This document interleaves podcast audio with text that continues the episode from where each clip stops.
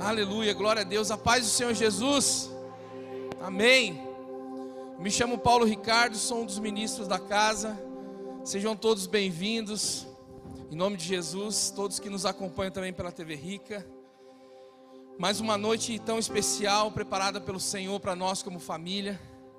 E é nessas, nesses encontros, nesses encontros que né, compartilhamos do pão, do pão vivo, né, que desceu do céu do pão que nos alimenta, daquilo que nos sustenta, que nos fortalece.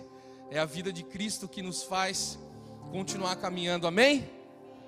Nós só estamos aqui porque Ele se entregou, Ele se fez pecado por nós para podermos viver toda essa plenitude dele sobre as nossas vidas. E eu creio, eu creio que tem sido, já tem sido um mês muito poderoso, amém? Tem sido um mês poderoso na sua vida? Amém. Tem sido um mês muito poderoso.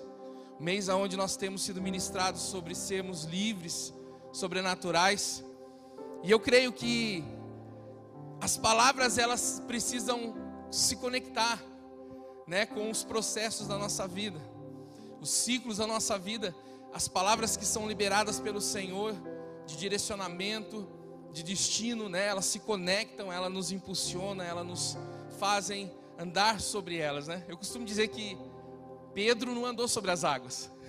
Pedro andou sobre o vem de Jesus, né? Pedro viu Jesus andando e falou: "Se é o Senhor é Jesus mesmo, deixa eu ir aí com o Senhor". Aí Jesus falou: "Vem". Então Pedro não andou sobre as águas, Pedro andou sobre o vem de Jesus.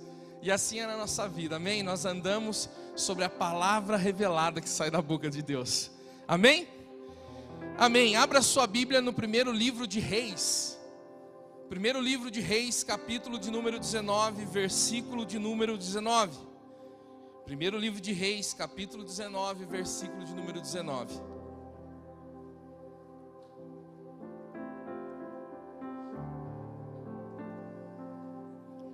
Primeira Reis 19, 19. Diz assim a palavra do Senhor: Partiu, pois, Elias dali e achou a Eliseu, filho de Safate, que andava lavrando com doze juntas de bois adiante dele. Ele estava com a duodécima. Elias passou por ele e lançou o seu manto sobre ele. Eu vou ler mais uma vez. 1 Reis, capítulo 19, versículo de número 19. Partiu, pois, Elias dali e achou a Eliseu, filho de Safate, que andava lavrando com doze juntas de bois adiante dele. Ele estava com a duodécima. Elias passou por ele e lançou o seu manto sobre ele. Amém? Se você puder e quiser, curva a sua cabeça por mais um instante, eu quero orar. Pai, Senhor, mais uma vez, Senhor, nós agradecemos por poder estar aqui. Te louvo, Pai, por poder fazer parte dessa família, por poder fazer parte do corpo. Te louvo por ter sido incluído ao corpo através do sangue precioso do teu filho. Senhor, nós temos colocado as nossas vidas para ouvir tua voz, para receber a tua direção, para perceber quando o Senhor nos fala para ir para a direita ou ir para a esquerda, sempre atentos para poder servir. Servir não só a igreja ou dentro da igreja, mas como já foi manifesto aqui, Senhor, servir a um povo, servir a uma sociedade, servir a uma nação, servir a uma cidade. Colocar, Senhor, a manifestação do teu amor, da tua graça a favor de muitos, para que sejam tocados, sejam transformados. Nós cremos, Senhor, sim, que a igreja é a resposta. E nós estamos aqui, Senhor, mais uma vez colocando a nossa vida diante do Senhor para ouvi-lo, para receber mais de ti. Faz tua vontade, Espírito Santo, ministra o nosso espírito que nenhuma barreira, nenhum impedimento, nada possa impedir da gente receber mais do Senhor. Em nome de Jesus, flui, Senhor, através da minha vida, faz tua vontade, Senhor. Me rendo diante da tua vontade plena, Senhor, em nome de Jesus. Amém, amém e amém. Glória a Deus. Irmãos, hoje é perceptível que nós estamos vivendo cada vez mais, né, dias onde com dois cliques você consegue fazer um seminário teológico pela internet. E por que eu estou dizendo isso? É muito importante nós nos dedicarmos a conhecer as Escrituras. É muito importante nós não somente lermos a Bíblia com o intuito de volume, né? Não, eu leio a Bíblia três vezes por dia. Não uma coisa religiosa, mas que nós possamos nos dedicar, nos debruçar diante da palavra, para entender que a, a verdade de Deus sobre as nossas vidas, ela traz uma movimentação precisa para a geração, para o tempo que a gente está vivendo. Muitas palavras têm sido liberadas aqui. Eu, eu, eu, me lembro de uma palavra da pastora Eliana que mexeu muito comigo sobre a questão de sermos geracionais, né? E a gente precisa entender muito isso, essa movimentação dessa geração. Até, pastor Eliana, eu estava ministrando, acho que foi no, na escola de profetas, eu fiz menção dessa palavra sua também, porque de fato nós vamos observando né, os erros das gerações, né, muitas coisas foram cometidas Percebemos também que essa nossa geração, né, eu tenho 40 anos e o 40 é a, é a geração bíblica, vamos dizer assim, que essa geração aí, anos 80, 90, 70, 80, 90, muita coisa aconteceu, né? A gente vê aí essa questão das drogas, como disse, né, sexo, drogas, rock and roll, um monte de coisa acontecendo. Mas por outro lado também, eu estava esses dias pensando, foi exatamente nessa geração que nós estamos vivendo, aonde iniciou-se de forma violenta a restauração dos cinco ministérios. Foi exatamente nessa mesma geração que iniciou de forma violenta o entendimento sobre paternidade espiritual. Foi nessa geração também que nós temos visto de forma poderosa falar-se com entendimento sobre novo pacto. Então nós estamos vivendo uma geração de transição, uma geração muito importante. Eu estava pensando isso, nós estamos numa geração muito importante. Cinco ministérios, paternidade, novo pacto. Nós estamos fazendo coisas hoje que gerações lá atrás, como igreja, não fizeram. E eu sei e creio no meu espírito que nós estamos vivendo dias cruciais. A partir da nossa geração, coisas violentas e poderosas da parte de Deus vão acontecer. Nós vamos ver com os nossos olhos inversões. Nós vamos ver nações de primeiro mundo sendo ultrapassadas por nações que não eram de primeiro mundo. Nós vamos ver coisas acontecerem por quê? Porque nós estamos vivendo uma geração de transição. E nada disso eu escrevi aqui, eu creio que é o Senhor nos pontuando, mas o porquê que eu estou falando isso? Quando nós nos debruçarmos para ler as Escrituras, nós precisamos levar em conta algumas coisas muito importantes. Porque hoje não adianta mais você somente abrir a Bíblia e ler, porque você lê a Bíblia aqui, e aí vem alguém que deu dois cliques na internet e fala assim: não, mas o que você está dizendo não é bem assim, porque eu li no grego, no hebraico e não significa isso. Hoje em dia é muito fácil. Quando eu estudei teologia, para mim poder ler um livro que eu tinha muita vontade de ler, eu tive que ir numa biblioteca de uma faculdade de outra religião, porque só lá tinha os livros que eu queria ler. Eu tinha que buscar os livros e buscar ali, de alguma forma, anotar, escrever, porque não tinha como se armazenar em PDF ou em nuvem. Então hoje não, hoje está dessa maneira. Você pode falar uma coisa, alguém fala, não, mas no grego não é assim. Né? Então hoje não é mais luxo, não é mais aquela coisa, nossa, falar do grego, do hebraico. A gente precisa entender que nós estamos numa geração de transição. Amém, igreja? Eu estou falando tudo isso, e tudo isso é muito importante. E a palavra que eu li, o texto que eu li, fala de uma atitude na qual o profeta Elias teve com Eliseu. Ele viu Eliseu e automaticamente inspirado pelo Espírito Santo, ele tirou o seu manto, a sua capa e lançou sobre Eliseu.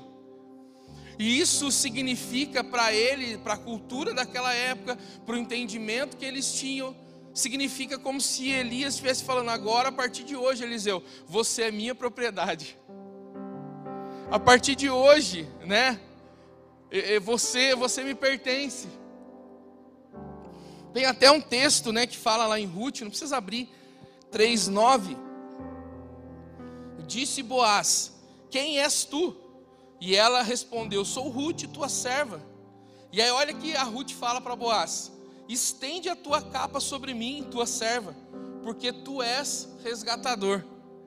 Né? Ruth fala para Boaz colocar a capa sobre ela, porque isso significava que ele seria o resgatador, ele seria alguém que cuidaria, alguém que assumiria a responsabilidade sobre ela. Então, existia um peso cultural, um peso né, de uma cultura, quando Elias simplesmente colocou a capa sobre Eliseu. E isso fala de que Elias estava vendo algo além de Eliseu. E é necessário nesse tempo homens que vejam além de nós mesmos. Você e eu precisamos de homens que olhem para nós, homens e mulheres de Deus que olhem para nós e vejam mais do que os olhos podem ver. Nós precisamos de verdadeiros impulsionadores, daqueles que, quando olham para você, vê aquilo que você também não vê. Eliseu só pôde entender que tinha um chamado maior do que os seus próprios sonhos e planos, quando Elias o viu como ninguém havia visto. E eu creio, irmãos, que você está numa casa onde existem homens e mulheres que podem te olhar assim. Só que você também precisa acreditar nisso. Amém? Deixa eu ler um outro texto aqui, ó, 2 Reis 2:9. Havendo eles passado, Elias disse a Eliseu: Pede-me o que queres que eu te faça, antes que seja tomado de ti. Disse Eliseu: Peço-te que me toque por herança porção dobrada do teu espírito. Eu vou ler mais uma vez, 2 Reis, capítulo 2, versículo de número 9. Havendo eles passado, Elias disse a Eliseu: Pede-me o que queres que eu te faça, antes que seja tomado de ti. Disse Eliseu: Peço-te que me toque por herança, porção dobrada do teu espírito. Né? Se eu fosse aqui levar em conta né, a, a, o texto somente, eu poderia dizer o seguinte: ah, Eliseu queria ter a mesma unção que Elias. Eliseu queria operar milagres como Elias operou. Eu poderia ficar somente no texto e fazer uma, uma observação desse texto simples e dizer que Eliseu queria ter autoridade, poder, unção para operar milagres igual a Elias. Só que da mesma forma que o outro texto que nós já lemos, existe uma cultura, existe algo por detrás das palavras de Eliseu. Ele não estava só dizendo, Elias, eu quero operar milagres igual a você. Eu quero ter poder, ter unção igual a você. Porque, irmãos, isso de fato é algo muito raso. Se isso é algo que liga você a alguém, poder, unção, manifestação de, de milagre, isso é muito raso. Jesus o tempo todo ele foi procurado por causa dos sinais. O tempo todo multidões iam até ele porque queriam ver ele multiplicar o pão. O tempo todo pessoas iam até ele porque queriam ver sinais, maravilhas.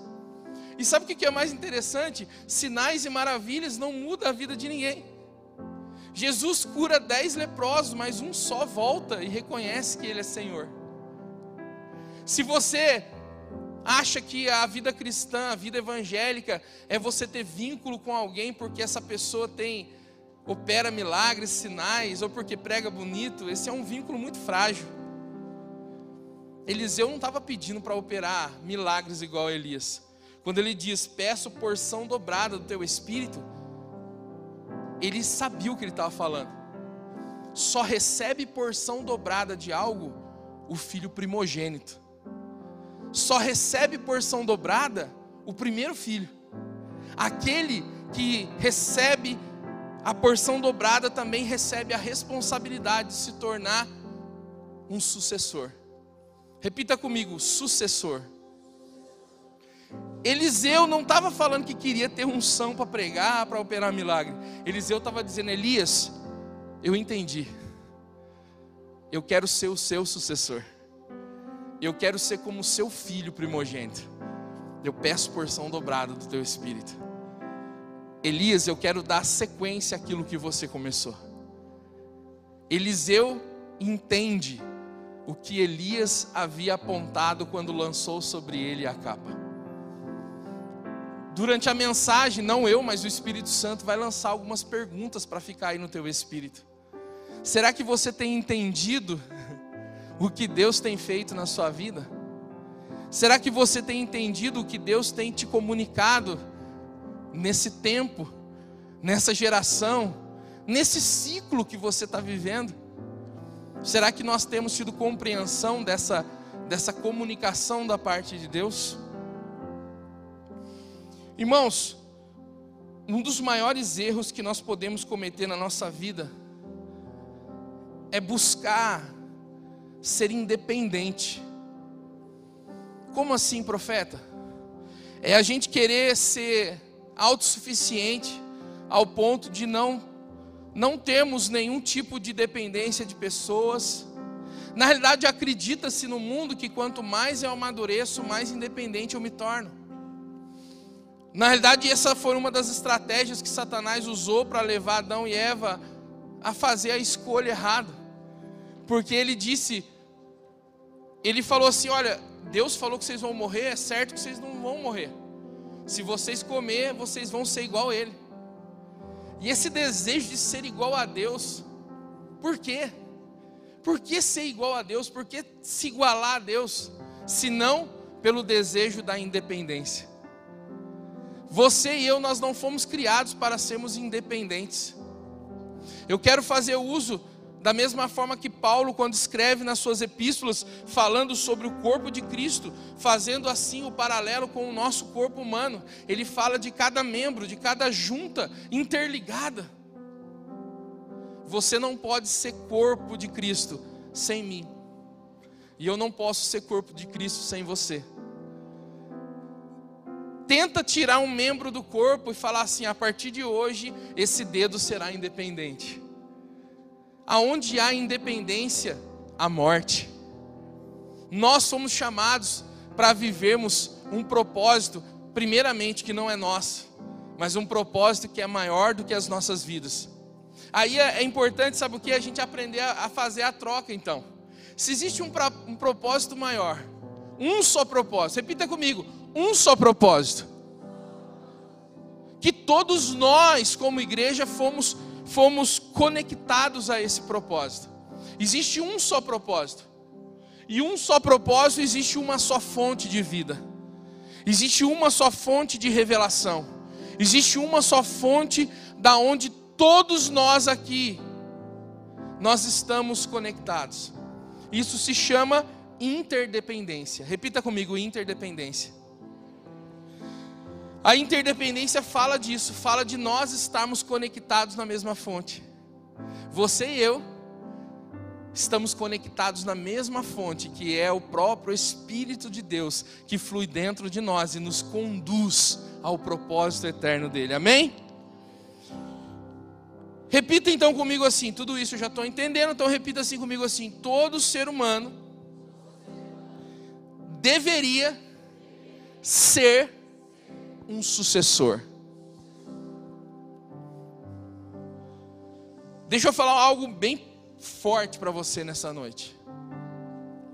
Se você não é sucessor de alguém, você está fadado ao fracasso.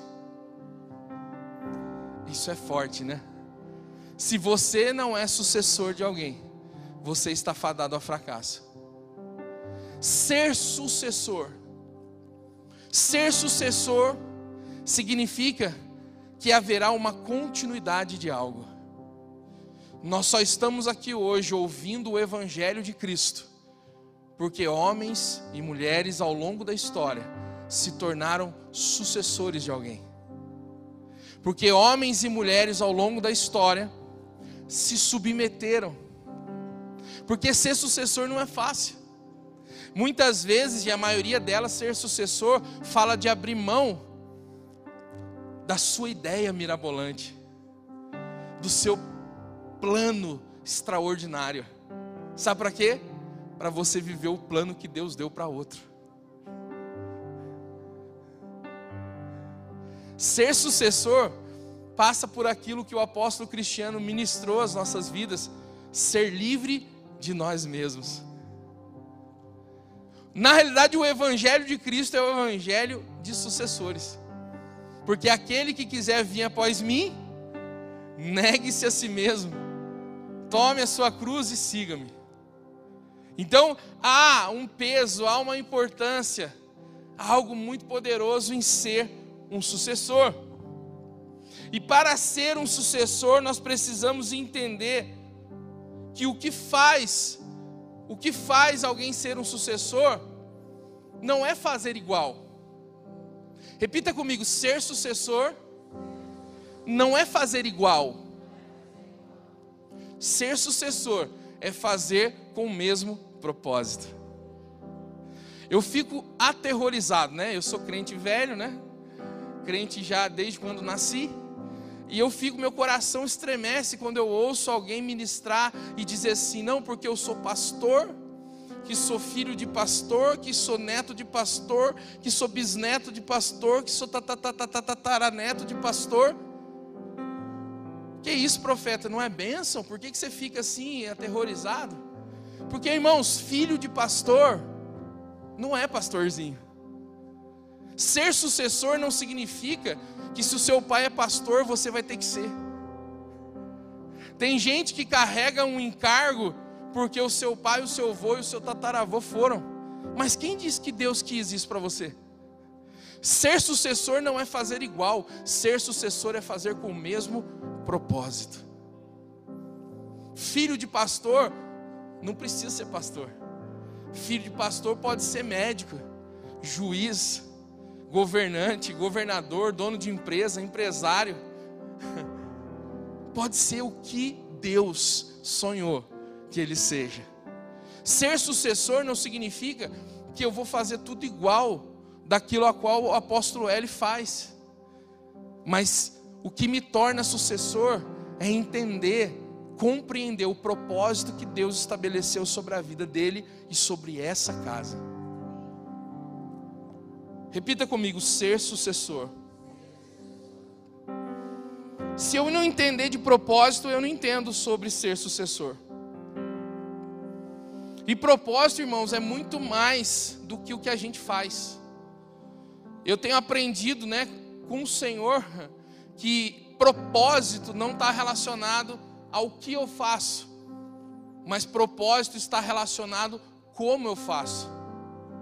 José não viveu o propósito de Deus na vida dele somente quando ele estava lá governando o Egito. José já vivia o propósito quando ele estava obedecendo seu pai. José também vivia o propósito quando ele estava sendo entregue pelos seus irmãos aos mercadores. José já vivia o propósito quando estava lá trabalhando na casa de Potifar.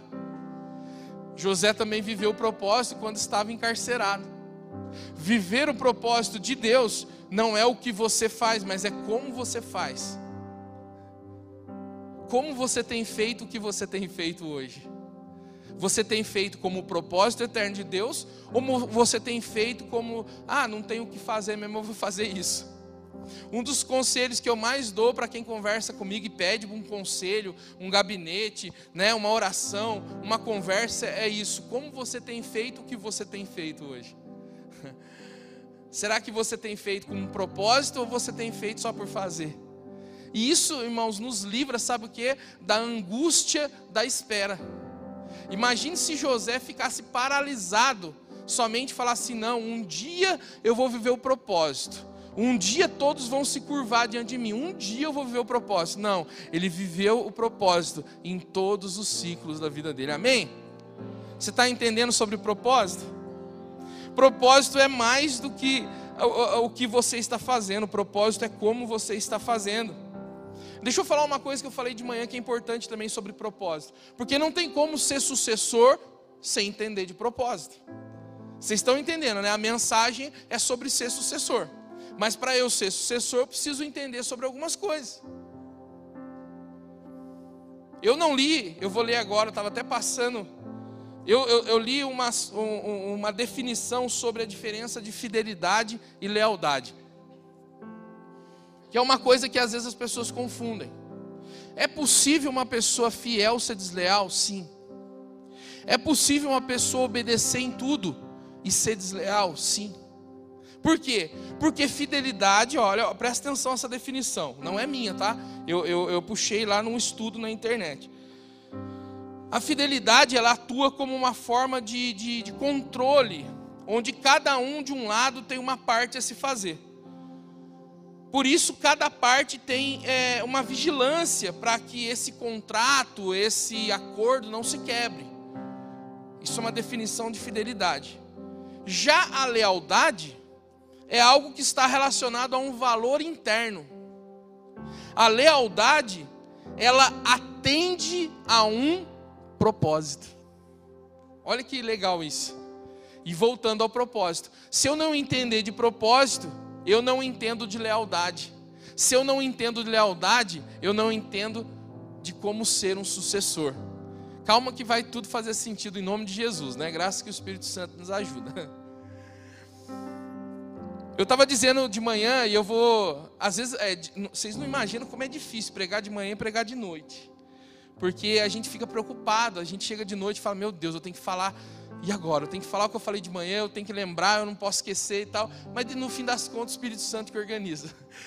Mas uma coisa importante que eu falei de manhã, eu acho importante falar agora também, é sobre propósito, sobre a questão do trabalho. Eu falei de manhã que muita gente ainda acorda pela manhã para poder conquistar o pão de cada dia. Quem já ouviu essa expressão, né? Você acorda de manhã para conquistar o pão de cada dia. Aí eu falei de manhã assim, deixa eu aproveitar soltar uma heresia, porque os apóstolos não estão aqui mesmo. E eu estou vendo e também não estão aqui hoje. Quem vive acordando pela manhã para ganhar o pão de cada dia, está vivendo debaixo de maldição. Ó a carinha. Que isso, profeta, misericórdia. Você está falando para mim não trabalhar? Não, de maneira nenhuma, não saia do seu trabalho. Por quê? Por que, que vive debaixo de maldição?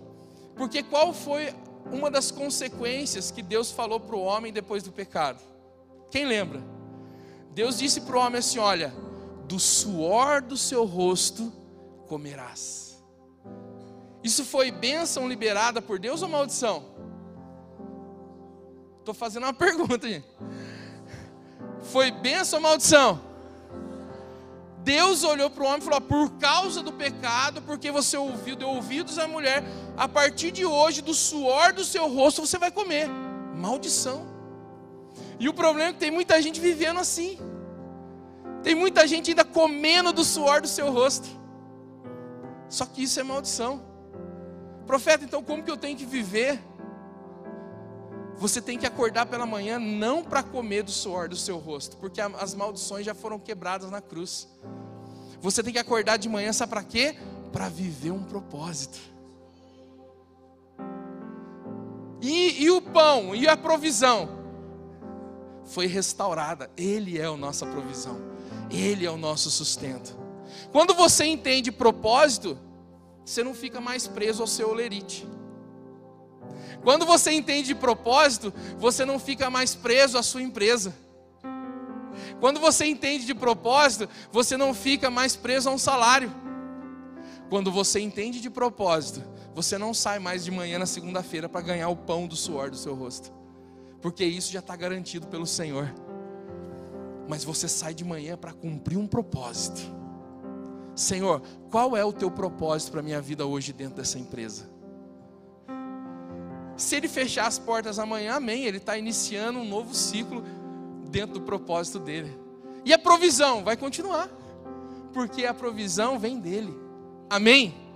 Entender de propósito te faz ser um sucessor. Porque o que nos faz ser leais, se tudo isso está interligado, é entender que a lealdade está relacionado a propósito.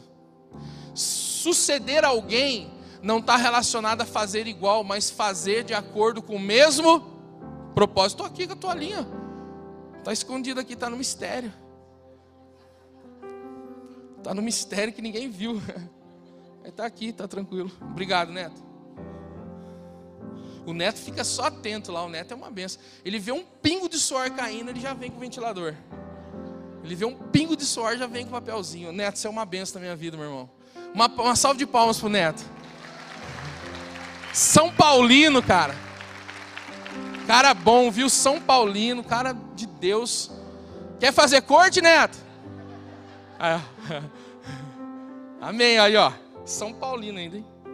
Mulheres, casem com São Paulino. Pode ter certeza que vai ser benção. Pelo menos ele não vai preso. Deixa para lá. Irmãos, entender sobre propósito faz com que a gente entenda sobre lealdade e faz com que a gente seja um sucessor. Eu vou falar um pouquinho da história de Eliseu e de Elias para vocês entenderem. Amém? Abra sua Bíblia comigo, 1 Reis 19, 21. 1 Reis 19, 21.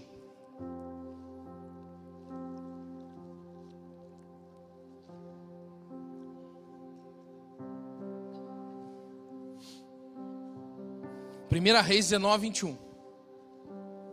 Aumenta, aumenta, aumenta um pouquinho. Aumenta mais. Quero escutar. Eu gosto de ouvir o teclado assim, na hora da ministração. Na realidade, o louvor, né, a música é bom demais, né? Eu já falei aqui já, né? A música, ela foi criada com um único objetivo, que é adoração. É verdade que hoje é utilizada a música para adorar um monte de coisa, né? Adorar a promiscuidade, adorar os sentimentos almáticos, mas a música foi criada para adorar. Ela só tem um propósito. Esse dia eu estava vendo que o primeiro rap foi gravado uma música gospel. Eu até compartilhei.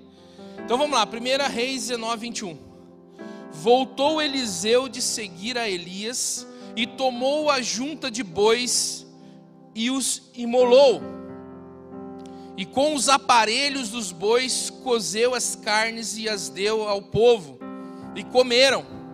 Então se dispôs e seguiu Elias e o servia. Esse texto fala de um exato momento na vida de Eliseu, que é algo muito importante para nós entendermos a trajetória de um sucessor. Eliseu, após a, a, a, ser chamado, ser comissionado por Elias para ser o seu seguidor, para ser um discípulo de profeta, Eliseu, um, um dado momento, ele entendeu que ele precisava fazer algo muito importante para se tornar um sucessor. Repita comigo: existe algo muito importante para ser um sucessor. Ele entendeu que ele precisava fazer uma ruptura com tudo que estava relacionado à sua vontade, aos seus planos e aos seus sonhos. Essa junta de bois e todos os aparelhos que utilizava no seu trabalho cotidiano representa a sua vida. Representa tudo aquilo que ele vivia, tudo aquilo que ele era, representava tudo aquilo que ele estava fazendo. E todos nós, da mesma forma, estamos envolvidos em muitas coisas. Quantos de nós, desde a nossa infância e juventude, temos sonhos, planos, projetos e tantas coisas? Não sei eu se Eliseu tinha o plano de ser um grande, é, é um grande, é, é, poderoso dono de fazenda, de fazenda e, e, ter muitos, muito, muito gado, né? Ou ter grandes plantações. Eu não sei se no projeto de vida de Eliseu ele idealizava se tornar uma referência no cultivo, né? de determinada, determinada planta, determinada coisa de plantio, ou se ele tinha no seu objetivo ser um grande dono de fazenda cheio de gado, eu não sei. Mas eu só sei que a vida dele passava por esse tipo de função, de trabalho. Ele tinha ali uma junta de bois, ele tinha ali aparelhos e ele trabalhava, ele desenvolvia algo, ele estava inserido em algo. Só que num determinado momento, Alguém, como eu disse lá no começo, enxergou mais do que ele. E quando Elias pega o manto e joga em cima dele, ele diz assim: Eliseu, tem algo maior para a sua vida. E ele entende esse chamado e ele decide fazer o quê? Ele decide gerar uma ruptura. Repita comigo, ruptura. Ele pega aquela junta de bois, pega todos os aparelhos na onde os bois utilizavam para poder exercer o seu serviço e ele faz ali uma enorme churrasqueira. Glória a Deus e aleluia. E ele pega aquela junta de bois e ele mata aquela, aqueles, aqueles santos animais maravilhosos. E ele mata aqueles bois, né? E faz ali, e recorta as carnes, né? Picanha contra filé. Filé mignon, é. Aleluia. E ele faz um churrasco, cara. E você fala, cara, que tremendo. Ele está comemorando o seu chamado de profeta. Não, ele não está comemorando. Ele está queimando as pontes do seu passado. Ele está dizendo: a partir de hoje, a minha vida é servir a Eliseu. Lembra das perguntinhas do Espírito Santo? Será que um dia aconteceu essa ruptura na sua vida? Ou ainda é necessário acontecer? Pode ser que você não precise fazer algo externo. Pode ser que essa ruptura tenha que acontecer dentro de você. Pode ser que dentro de você você precise sacrificar algo. E só você pode fazer. Mas eu vou te dar uma notícia hoje muito importante. Não vai ser possível você ser um sucessor se você não sacrificar aquilo que representa a sua única vontade. Porque, irmãos, para ser sucessor, a gente precisa aprender a abrir mão da nossa vontade. Ser sucessor é muito importante, você vai entender até o final da mensagem.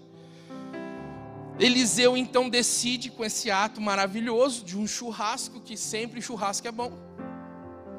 Ele decide fazer uma ruptura com o seu passado. E este gesto né, simbólico mostra que ele abriu mão para viver algo maior do que a vida dele. Ele abriu mão de repente, de sonhos, projetos pessoais, para poder viver o projeto de Deus. Amém? Vocês estão aí?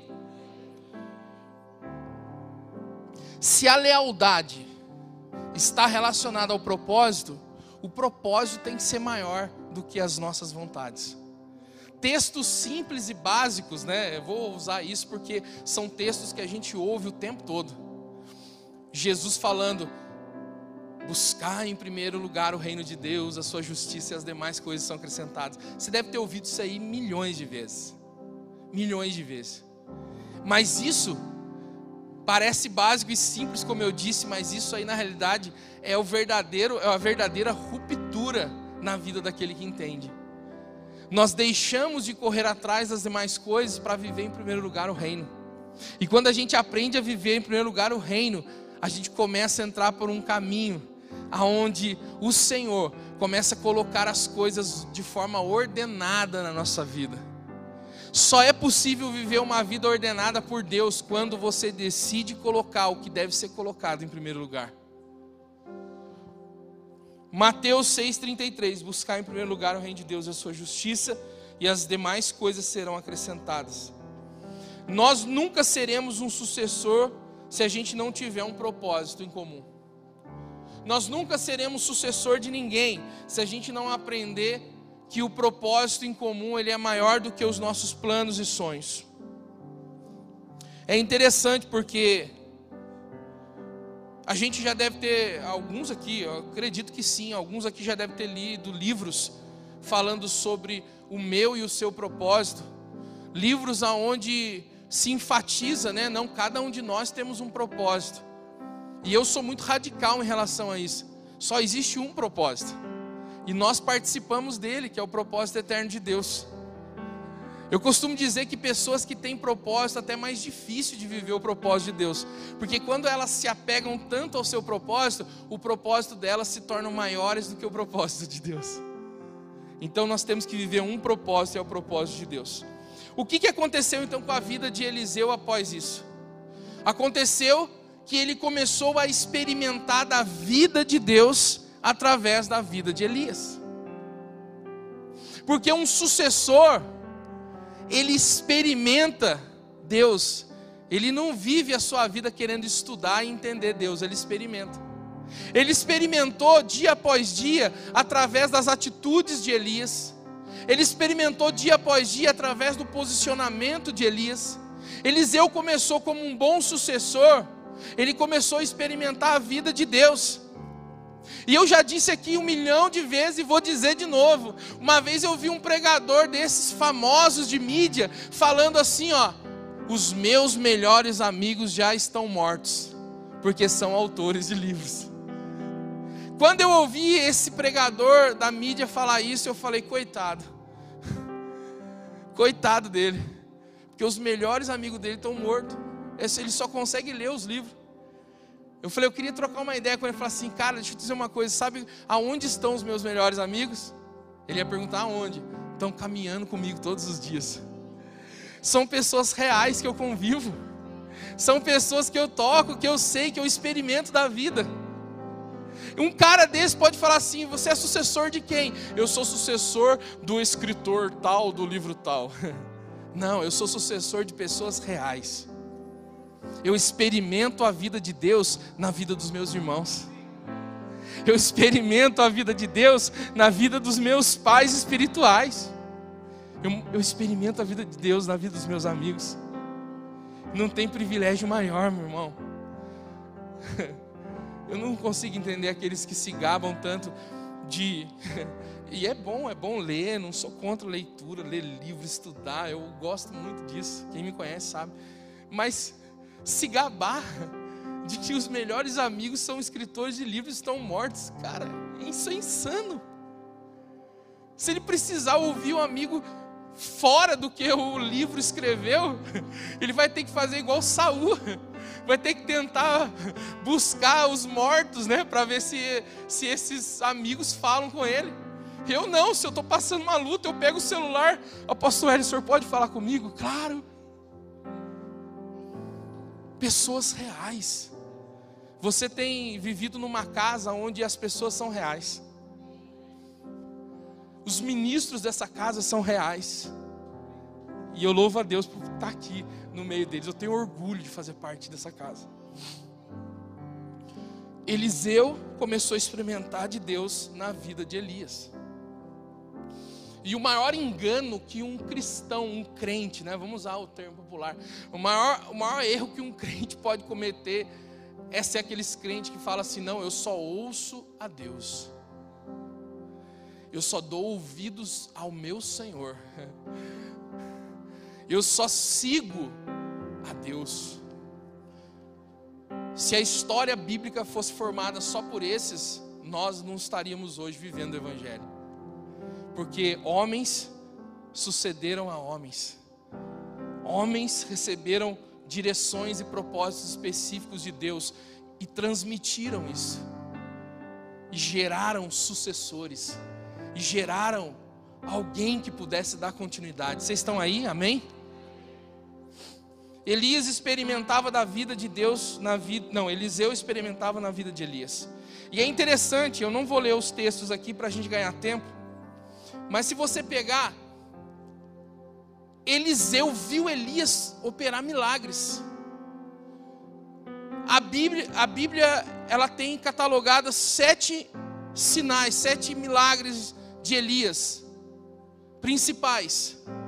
E se você ler a história de Eliseu, Eliseu operou 14. Até interessante, né? Porque ele pediu porção dobrada do Espírito. Elias fez sete. E Eliseu fez 14 milagres. Eli, Eliseu viu Elias operando milagres.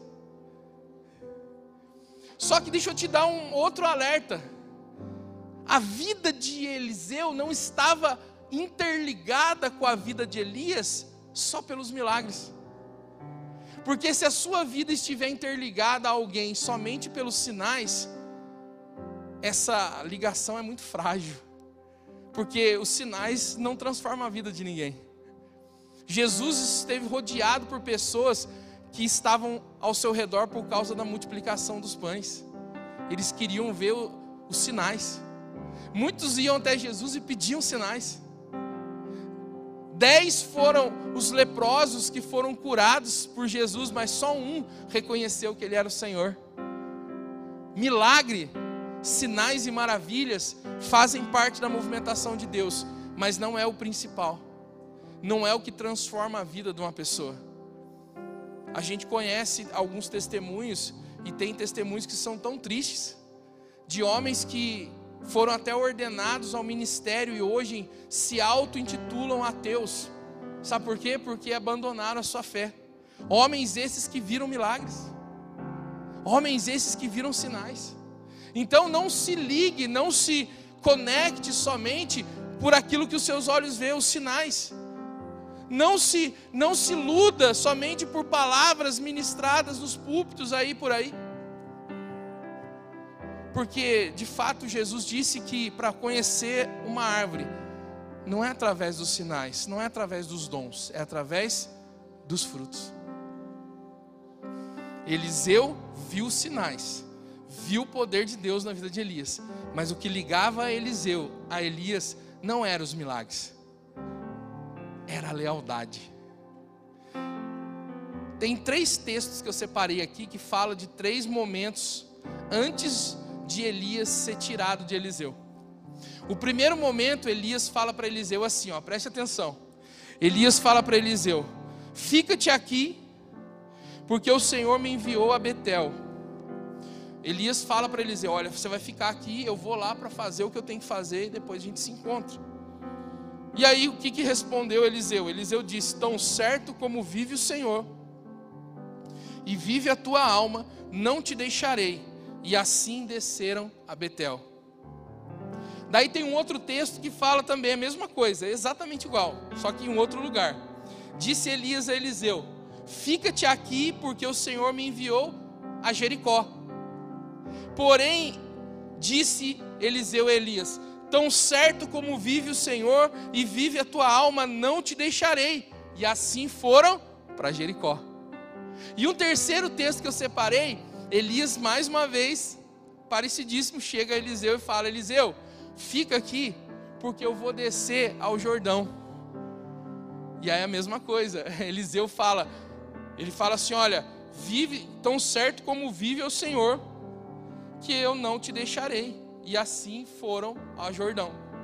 Então foram três situações aonde Elias disse para Eliseu: Olha, fica aí, porque eu vou fazer, vou cumprir um propósito em determinado lugar. Então ele foi para Betel, ele foi para Jericó e ele foi para o Jordão. E esses, esses três locais geográficos, vamos dizer assim, eles representam algo. Né? Para um bom leitor da Bíblia, vai falar desses três locais, você vai lembrar de outras passagens. Quando se fala de Betel, se fala da casa de Deus, se fala da, da casa do pão, se fala do lugar de bênção, do lugar onde Deus abençoa. Então eu posso afirmar que no ciclo da vida, nós, como sucessores de alguém, vai haver situações aonde nós estaremos acompanhando acompanhando a, a esses na qual nós sucedemos, nós vamos acompanhar eles a lugares de bênção. É tão gostoso quando o apóstolo L fala assim para mim, pastor Eliana, Paulo, você vai fazer alguma coisa amanhã? Não, apóstolo L. Aí você já pensa né, numa missão, né? Vamos evangelizar, vamos pregar em algum lugar, uma conferência. E fala assim: não, vamos na churrascaria amanhã? Eu falo, aleluia, estou livre. É descer para Betel, irmãos. Ser sucessor vai te levar a lugares de bênção. E eu fico feliz quando o convite é para ir numa churrascaria com o meu apóstolo. E eu vou. Vou com muita honra. Descer a Betel, ir a Betel, ir ao lugar de bênção. Às vezes, na vida de algumas pessoas que que ainda tem traços de deslealdade, pode ser os lugares mais rasos, né? Eu vou exemplificar. Enquanto tudo está bem, eu sou sucessor. Paizão. Não, pai, conta comigo, eu sou seu filho. Não é? Enquanto só se vai a Betel, tá tranquilo. Só que aí, irmãos, nesse ciclo da vida, a gente não vai só para Betel. Você acha que você só vai para Betel? você vai para Jericó também. E Jericó para um bom leitor da Bíblia, sabe que após as quedas das muralhas de Jericó, Jericó se tornou anátema, se tornou um lugar de maldição. Existe leitura bíblica que fala que um rei, que eu não me lembro mais o nome dele, ele tentou reconstruir Jericó. E sabe o que aconteceu? Quando ele lançou o fundamento de Jericó, morreu o filho mais velho, ou mais novo, se eu não me engano. E quando ele estava no meio da construção, o outro filho morreu. Ou seja, morreu os dois filhos por ele tentar reconstruir Jericó. Porque Jericó se tornou símbolo de maldição. No ciclo de um sucessor, vai ter momentos que nós vamos entrar em lugares difíceis. Em lugares que parece que a gente está debaixo de maldição. Em lugares onde parece que a gente está no deserto de Lodebar. Nós estamos em lugares áridos, secos, lugares sem recurso, lugares aonde nós oramos porque não tem como, não tem o que se fazer. E esses ciclos, muito mais do que Betel, vai formando e vai encorpando a nossa lealdade. Vai nos tornando mais leais. E Jericó? Jericó também fala de ciclo. Na realidade, Jericó não, desculpa, Jordão, né? Já falei de Jericó. Jordão. Jordão fala, sabe do que? Transição. Existia épocas do ano onde o Jordão ele ficava totalmente cheio, ele transbordava. Transbordava até as suas margens e a correnteza era muito forte. E o Jordão fala de transição. Nos ciclos da sua vida, preste atenção no que eu estou falando, você vai ter que aprender a transicionar. Você vai, vai ter que aprender a fazer transições. E o que, que é difícil em fazer transições? É difícil porque a gente tem essa, essa coisa humana né, em nós, adâmica, que é buscar aquele lugarzinho seguro. Todo ser humano tem dentro de si essa tendência adâmica de se agarrar em algum lugar e falar: não, agora eu estou seguro aqui. Isso é tão verdadeiro que Nimrod, ele quis, juntamente com os seus ali, construir uma torre que tocasse o céu. Primeiro para exaltar o nome deles, e depois para servir como referência para eles não se perder no mundo. Então eles queriam um lugar de segurança. E quando se fala de transição, irmãos, quando se fala de transição, fala da gente aprender a, a ficar seguro, não em lugares, não em estruturas, mas em Deus. Deixa eu te dar uma notícia muito legal. A vida com Deus, a vida no Evangelho, a vida como um sucessor, sempre vai haver transições. Não pense você que hoje, no ciclo que você está na sua vida hoje, tá tudo legal. Tá tudo correndo do jeito que eu queria. Tá tudo certinho. Aí você se agarra nesse ciclo aí e fala assim: desse lugar eu não quero mais sair. Isso é uma insanidade, sabe por quê? Porque em Hebreus fala que aquilo que é abalável será abalado, para que o inabalável seja formado dentro de nós. Se você é um crente, um cristão que está procurando segurança, procure no lugar certo. A sua segurança está em Deus e não num olerite, num salário ou numa posição. Amém? Vocês estão aí? Para ser um sucessor tem que aprender a transicionar. E para aprender a transicionar tem que aprender a abrir mão do que, do que passou. Qual que é a dificuldade de abrir mão do vinho velho? É porque o vinho novo, ele é incerto. O vinho novo, ele não vem comprado das melhores adegas de Jerusalém. O vinho novo, ele vem das águas sujas das talhas de purificação daquele lugar. O vinho velho, ele vem comprado através de recursos naturais, aonde o noivo fala, nosso casamento, conforme a cultura, dura sete dias, sete dias e sete noites, então vamos comprar nas melhores adegas de Jerusalém. Só que o vinho acaba, Maico. e Deus é perito em permitir a, a acabar no meio do processo. Meu irmão, a vida com Deus é que nem quem compra gás de botijão. Você dorme feliz fazendo a janta de noite, está tudo bem. No outro dia, na hora do almoço, o gás acaba. Você fala assim, você termina o mês, paguei todas as contas. Já tem até meme sobre isso, né? Quem aqui já viu? Você paga todas as contas, tá feliz. Ó, fechou esse mês. Glória a Deus, olha que benção. Aí o botijão toma a vida e fala assim: Ah, você não sabe o que vai acontecer amanhã. Aí amanhã o gás acaba. Com Deus é assim. Misericórdia, profeta, você está me assustando. É, eu estou te ensinando. Com Deus é assim. Com Deus, quando você acha que a festa está bombando e a galera está tomando vinho, que vinho maravilhoso. Daqui a pouco a dona Maria, mãe de Jesus, vem e fala: Jesus, você não sabe o que aconteceu. Jesus. o que, Maria? O vinho acabou. E nós estamos no meio da festa. Jesus não se move pela circunstância, ele se move pelo tempo certo de Deus. Né? O vinho novo, ele vai vindo do improvável. Meu Deus, e agora eu vou começar a profetizar. O vinho novo vai vindo improvável na sua vida. O vinho novo vai surgir daquilo que você menos espera, porque ninguém olharia para as talhas que estavam lá naquele lugar. Só para você entender, as talhas eram posicionadas na entrada daquele dos ambientes. Por quê? Porque eles viviam em lugar que tinha muita, muita poeira, muita sujeira. E sabe para que servia essas talhas? Para as pessoas lavarem as mãos, a barba, o rosto e até mesmo, ó, os pés. As talhas, as seis talhas, estavam cheios de água que purificava os judeus. Imagina um judeuzão barbudão, com a barba cheia de poeira, lavando aquelas talhas. É dali que surgiu o vinho novo. Você está achando que o vinho novo, do novo ciclo de Deus na sua vida, vai vir da onde? Você está achando que vai vir da onde? Da onde você planejou e apresentou para Deus, porque a gente tem essa capacidade, né? se planeja e fala, Deus está aqui o planejamento, é só seguir. Aí você acha que Deus vai falar assim, ah tá, eu vou mandar vinho, vir, é, vir vinho lá, de, lá da, da, da, da Judéia? Não, joga fora esse planejamento e dá uma olhada naquelas talhas ali. Jesus falou, tá vendo ali, ó?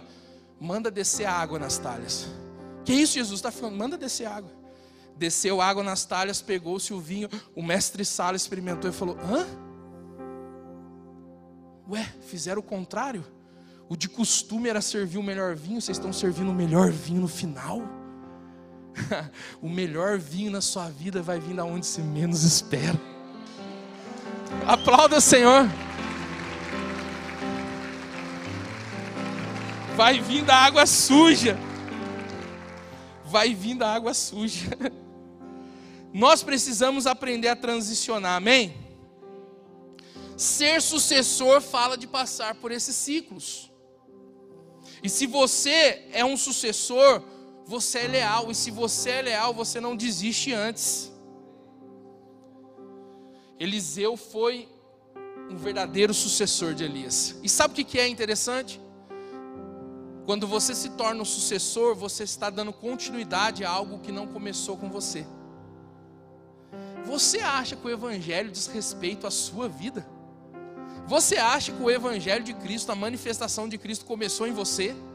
Não, nós estamos dando continuidade a algo que começou em outra geração.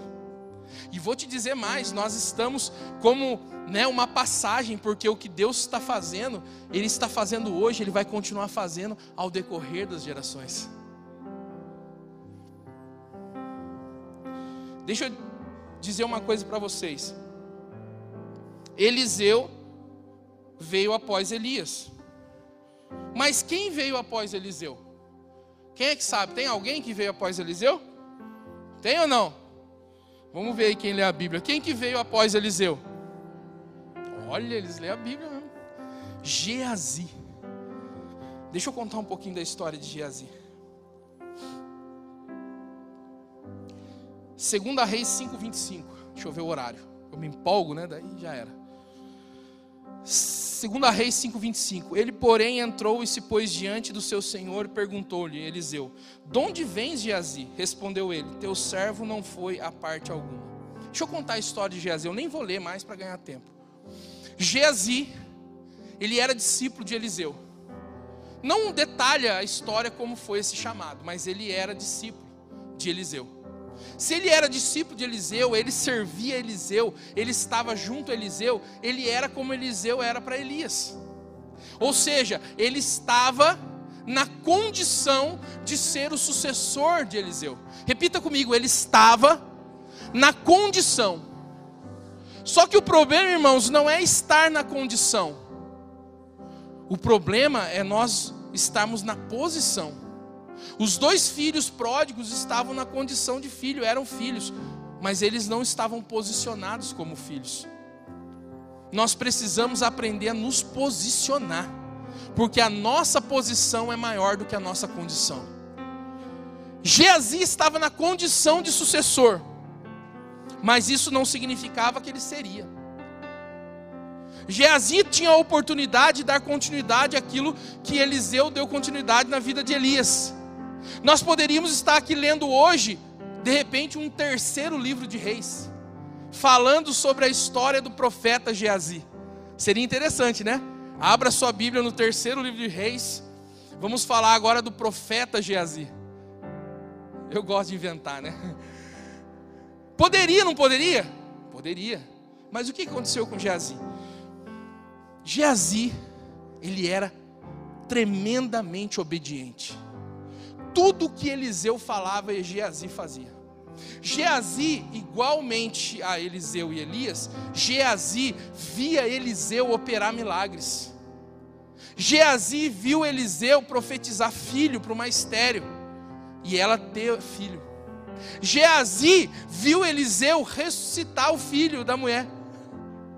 Geazi viu milagres da parte de Eliseu. Geazi era tremendamente obediente. Geazi, ele era observador. Geazi fazia teatro profético, pastor Eliana.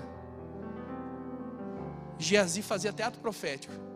Quando o filho da, da Sunamita morreu, Eliseu falou: vai lá e faz um ato profético, toca lá o, o bordão no filho. Geazi fazia teatro profético. Geazi era obediente. Geazi era observador, Geazi fazia ato profético, Geazi via os milagres através de Eliseu. Tudo isso aconteceu na vida de Geazi. Só que tinha um problema na vida dele. Ele era desleal. Ele era obediente ao extremo, mas era desleal. Deixa eu falar uma coisa muito importante para vocês. A deslealdade, juntamente com outras demais inúmeras falhas de caráter, falhas e distúrbios, é, características e, e heranças da natureza adâmica na nossa vida, como inveja, como ira, como tantas outras coisas terríveis que Adão, que o velho, o velho, né, o Adão, ele quer trazer para governar a nossa vida, todas essas características, elas precisam ser destruídas, rompidas através da governança do espírito. E sabe o que, que Deus vai permitir? Deus vai permitir momentos da nossa vida, que oportunidades se coloquem diante de nós, para que a gente faça a escolha. Eu vou falar rapidamente para a gente poder terminar, eu não quero passar do horário. Naamã, que era leproso, soube que havia profeta em Israel e foi lá para ser curado da lepra. Todo mundo conhece a história? Chegou em Israel, Eliseu nem atendeu Naamã, mandou Geazi lá e dizer para Naamã: mergulha sete vezes no Jordão. E você conhece toda a história, eu não vou entrar na história de Naamã. O que, que aconteceu? Naamã foi curado, e Naamã, quando foi para Israel, levou uma grande quantidade de dinheiro.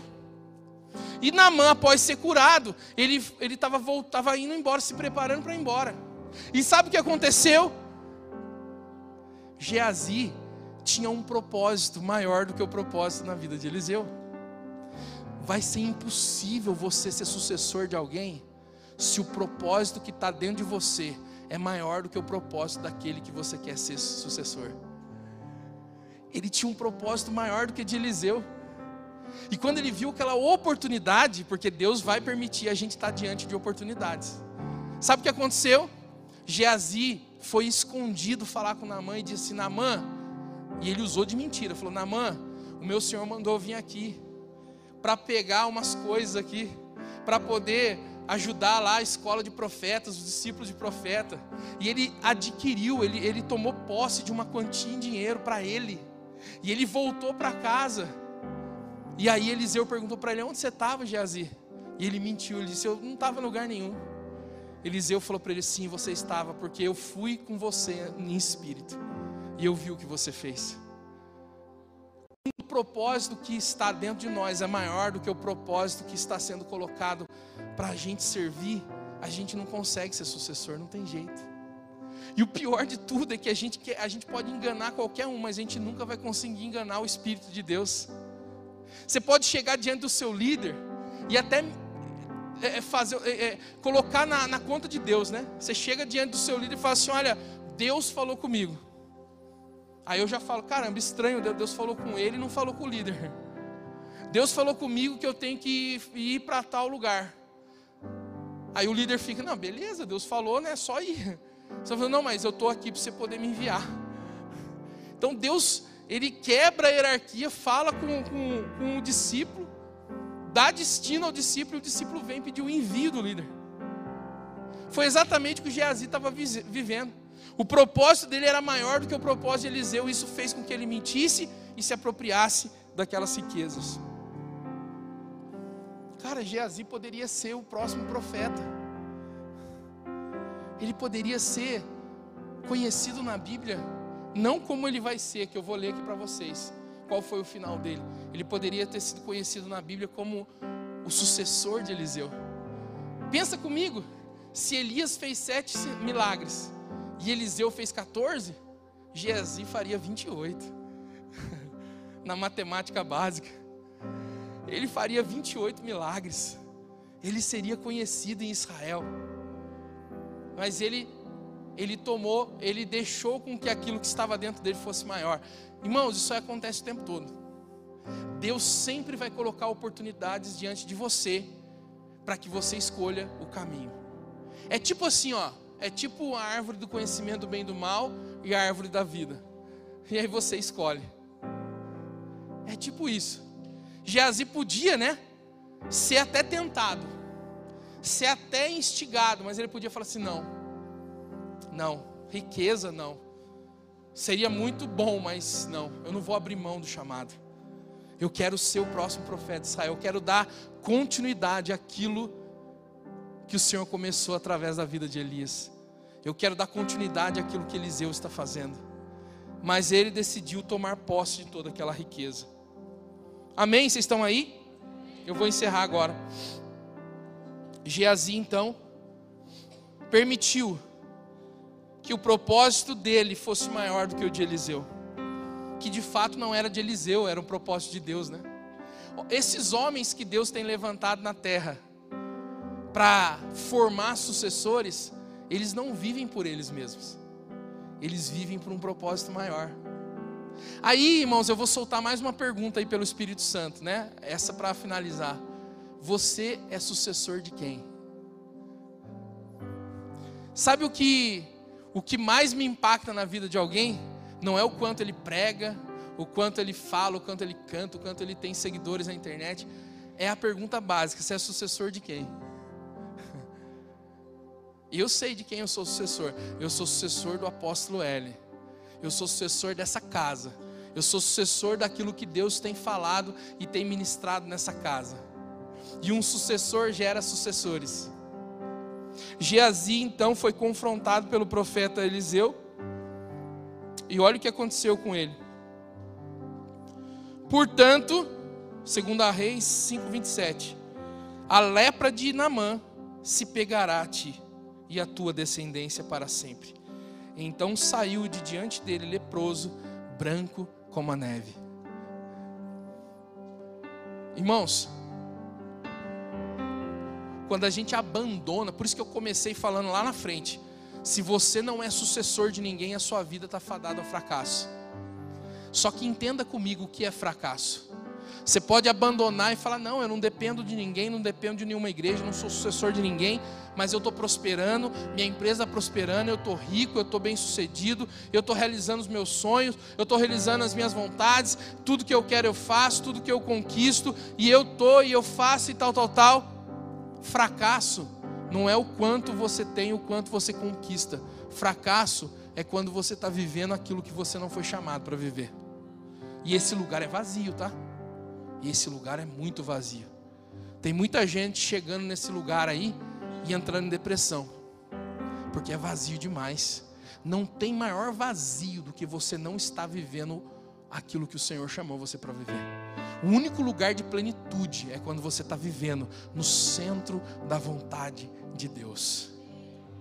Se você não sucede ninguém, sua vida está fadado à lepra. E sabe qual que é o pior? O pior não era só Geazi ficar leproso. Olha o que, é pior. A lepra de, de Naamã se pegará a ti. Só que não encerra por aí. A lepra de Naamã se pegará a ti e a tua descendência. Pastor Eliana, homens desleais se tornam homens leprosos. E homens leprosos geram descendência leprosa. A deslealdade é a característica de quem não consegue ser um sucessor. Coloque-se de pé.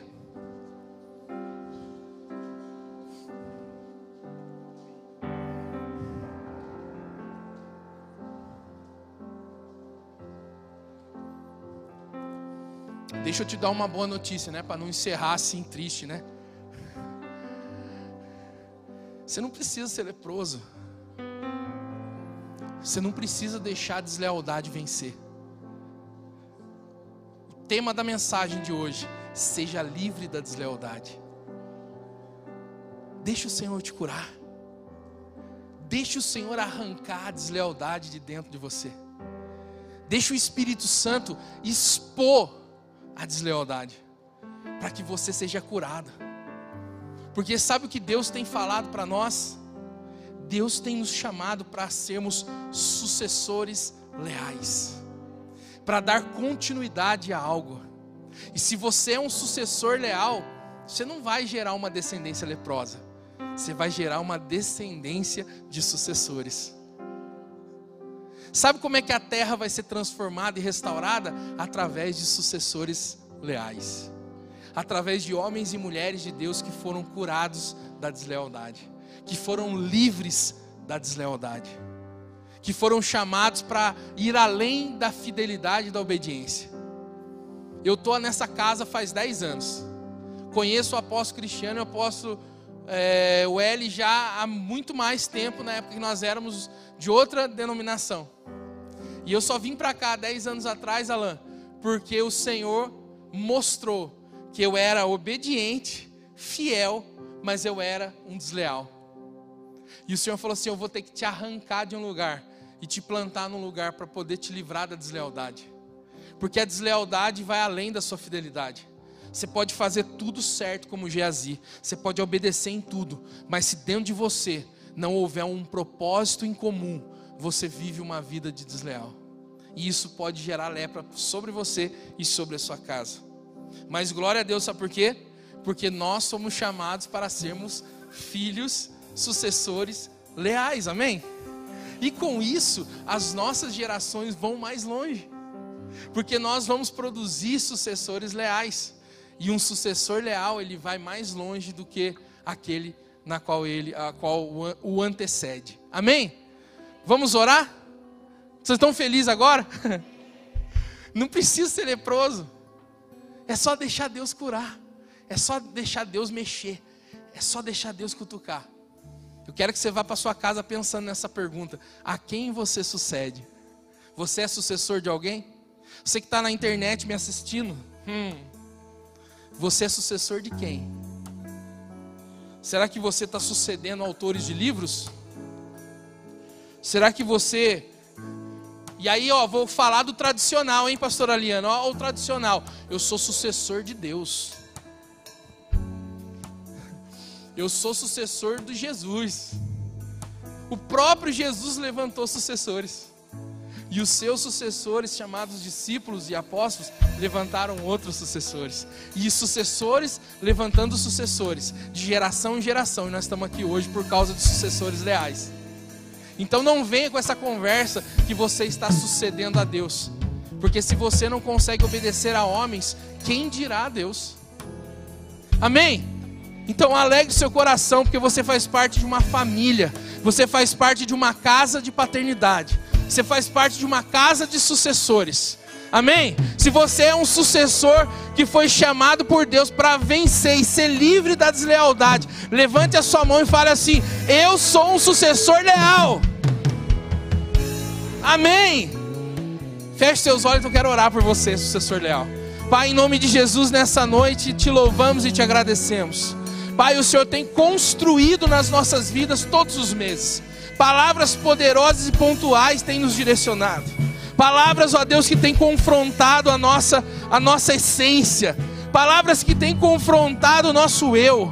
Palavras que têm confrontado a nossa vida.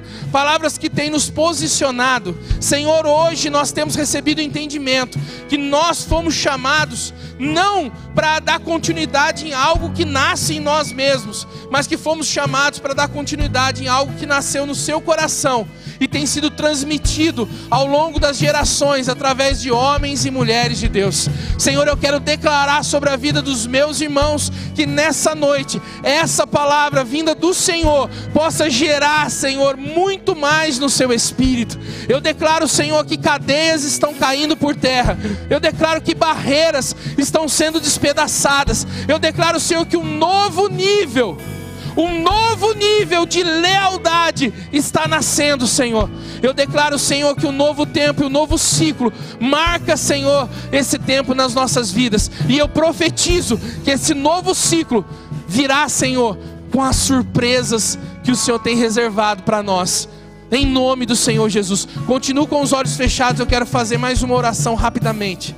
Você que está aqui hoje pela primeira vez, você que veio aqui pela primeira vez, preste atenção, você que está aqui hoje pela primeira vez. Se você desejar e ainda não tiver feito uma oração, a gente quer orar com você, para você entregar o governo da sua vida para Jesus. Então você que está aqui hoje pela primeira vez, que ainda não fez essa oração, ou não recebeu essa oração em nenhum momento, e você quer fazer essa oração. Que oração, Paulo? Eu quero entregar o governo da minha vida para Jesus.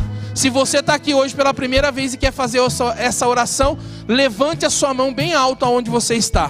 Tem alguém aqui que está aqui pela primeira vez e quer fazer essa oração? Reconhecer e entregar a sua vida para Jesus. Tem alguém ali atrás, glória a Deus. Tem mais alguém aqui também, amém. Tem mais alguém? Pode aplaudir o Senhor.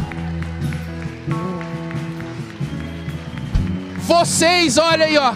Vocês que ergueram a mão, a gente quer fazer essa oração especial para vocês. Sai do seu lugar, vem aqui, ó, no cantinho aqui, ó. Vem aqui que o ministro vai orar junto com você. Vem aqui rapidamente. Vem aqui para você receber essa oração. Um pastor, pastora, ministro já acompanha. Glória a Deus, Deus abençoe a sua vida. Você ora com ela? Amém. O Márcio já está ali também. Deus abençoe, meu irmão. Você ora com ele, Márcio? Tem mais alguém? Amém? Irmãos, glória a Deus. Eu creio nesse tempo onde o Senhor tem nos levantado para viver algo novo e sobrenatural. Amém? Adore o Senhor, aplauda o Senhor. Deus abençoe a sua vida. Em nome de Jesus.